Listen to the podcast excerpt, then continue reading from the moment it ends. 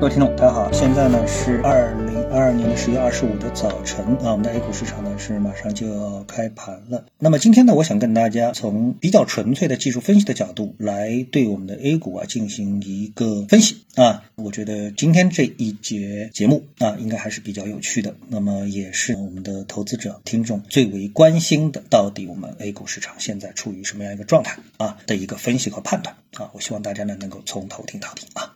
好，那么我们先来看一下啊，这个逻辑啊，我们先来探讨一下一个逻辑。先来看一下这个全球市场在隔夜啊出现了一些什么样的一些信息。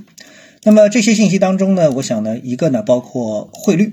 那汇率呢，可能有一部分的投资者啊注意到了，日元现在呢是出现过一次救市，这个救市啊，在它的 K 线上面呢表现的非常的明显啊，盘中呢似乎呢已经是连续出现多次啊大幅的上窜下跳啊，那么最高的一次呢从一百五十二是砸到了一百四十五，那么这其实就是一个救市。那么日元呢在很多年之前是一经常出现这样的一个事情的，现在已经是很少了，也就是说日本央行出手了。啊，花巨资在拯救日元啊！其实拯救日元，当然目的肯定是在拯救日本的经济啊，这点是毋庸置疑的。这个呢是市场上发生的这么一个概念。那么看到啊，日本央行都在救日元，那么我们肯定会想到，哎，那我们的外汇啊，人民币汇率怎么样了？那么人民币汇率呢，在隔夜呢是持续的上扬啊，持续的上扬，那么已经是跑到了七点三以上了，是一个阶段性的新低。当然，从统计的角度来说，人民币跌的其实并不多。和日元相比啊，跌幅绝对跌幅其实是并不多啊，这点我们必须得认真的确定啊，这是日元。然后呢，我们接下来看新闻，那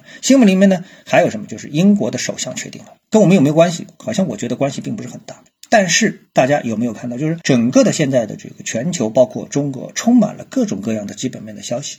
那么从这样的基本面消息呢，我们似乎是能够得出一个结论，好像似乎有什么结论都得不出。为什么？因为我们不知道这些消息啊，这些基本面的情况能不能推导出一个正确的股市的一个未来方向。对不对啊？我相信大家一直有这样一个迷茫。那这个时候呢，我们就想到了，哎，好像前几天啊，摩根士丹利对美股市场做过一个预测，也就是对标普指数。当时标普指数呢在三千六左右啊，最低到三千五。那么他当时呢预测标普指数呢，哎，在未来一个小的中线行情的反弹当中呢，能够到四千一百五十点的一个位置。那么这样的一个位置，它到底是怎么得来的呢？那我们当然相信啊，摩根士丹利作为一个大的投行，它一定是通过这种基本面来分析。但是我发现啊，因为大家都知道我对技术分析对结构是非常敏感的。那么，哎，我在这个我画了一幅图给大家看啊。通过这样一幅图，通过缠论的角度，通过波浪的角度去观察之后，我发现啊，摩根士丹利它原来是通过技术分析得出了这么一个结论，就是美股会反弹到四千一百五十点。那大家一起来看这幅图。那那么这幅图透露的是什么样的一个信息呢？它是从啊四千八跌到了三千六。啊，这个当中呢，就先走出了一波 A、B、C，然后呢，这一波的反弹，由于是从三千六反弹到了四千三，它的这个力度啊，超过了前面的黄色的 A、B、C 的这个 B 浪，所以呢，它是级别升级啊，这是一个缠论的概念。级别升级之后呢，从四千三又跌到了三千五，再从三千五开始预测这一波反弹会到四千二，所以它是一个标准的红色的啊，标准的一个 A 浪接红色的 B 浪中枢的这么的一个结构，所以它。瞄准了四千一百五十点这个位置附近的这么的一个反弹的高度啊，所以我得出一个什么结论呢？就是是摩根士丹利原来也在用技术分析啊，那么。你肯定要说了，摩根士丹利用技术也好，用缠论也好，摩根士丹利分析的是美股，那跟我有关系吗？OK，好，那我们认为我们必须得把这个思路拉回到我们的 A 股市场。那么我们 A 股市场现在从技术的角度，我们到底发生什么事情呢？那我们就不得不把我们所有的指数啊进行一个考察，就是你有没有觉得，特别是经过了隔夜的股票市场的一个上涨之后，你就发现啊，我们的一直的这个一线蓝筹啊，在昨天跌的特别的惨。对吧？茅台跌到了一千五百，然后呢，呃，片仔癀是跌停啊，这很显然。那么，到底我们从指数上能看到什么呢？好，那我们一个一个看过来。我们先来看上证指数啊，其实我认为上证指数目前的走势啊，更像什么？更和这个创业板指数啊，其实有点差不多啊，差不多。他们在考验一个前期的一个低点，这个低点什么呢？就是二零二二年四月份的那个低点。啊，上证指数是到了两千八百六十点附近啊，这样一个低点。那么这次呢，反复的考验啊，反复的计算是三千点，但它呢仅仅是一个考验支撑的这么个行情。这个时候考验我们再去看一看这个创业板指数的话呢，那我们就发现，哎，两者差不多啊。创业板指数在四月份的时候呢，低点是两千一百二十二，现在的点位呢是两千三百三十六啊，这是昨天的一个收盘指数，也是在考验这个位置啊。所以呢，从这个角度来说呢，如果我们从缠论的角度来说呢，这里在构筑一个中枢，构筑一个盘整中枢，对吧？好，那你能不能从上证指数和创业板指数就能够得出一个结论，说我们现在的 A 股啊是在一个整固阶段呢？呃，可以的。通过他们这两个指数，我们能够得出这个结论。但是我们再看其他的指数的话，我们就会发现，好像又不是这么回事情啊。比如，我们必须得认真对待上证五零指数。好，上证五零指数是一个什么概念？上证五零指数已经是早早的击穿了四月份的那个低点。上证五零指数的这个低点不是在出现在四月底，而是出现在五月十一日左右，当时的点位是两千六百四十点附近。现在是多少？两千三百九十二点啊，明显大幅的击穿了这样的一个支撑位。它现在要。触碰的是二零一九年一月的两千二百四十九点的这么的一个位置，也就是说，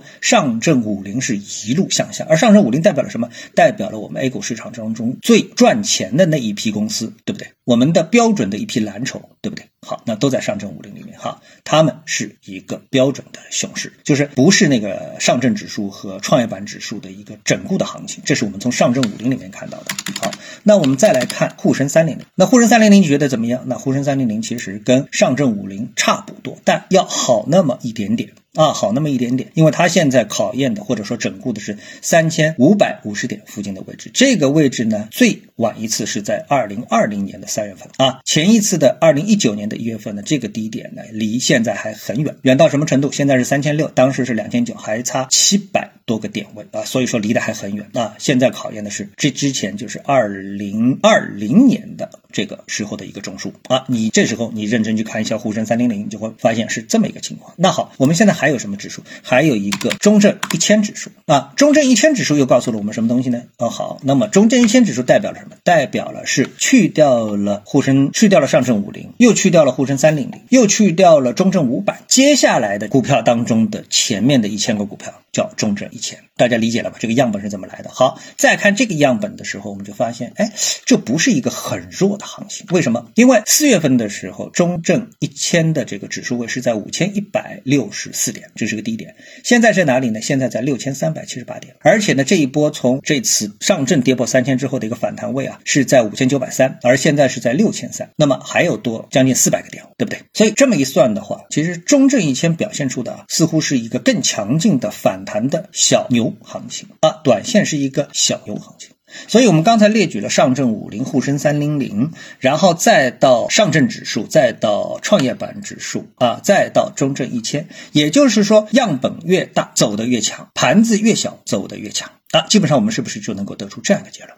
所以，当得出这样一个结论的时候，那么我们就知道了我们现在这个市场啊，哪些板块、哪个指数是熊市，哪个板块是属于小牛或者是整固的一个行情，起码不是一个熊市。那么，这个是不是我们就已经分清楚了？而这些呢，我们是通过走势能够非常直观的观察到了。那也就是说，如果说你现在啊，所谓君子不立危墙之下，哪里是危墙？你是不是已经充分的能够意识到了哪一个场地是我们还能够继续稍微有所交易的地方？那你是不是也明白了？那好，那么今天呢，我们通过技术分析，通过和美股的比较，那么我们也再一次确认了缠论技术分析对我们的交易的帮助。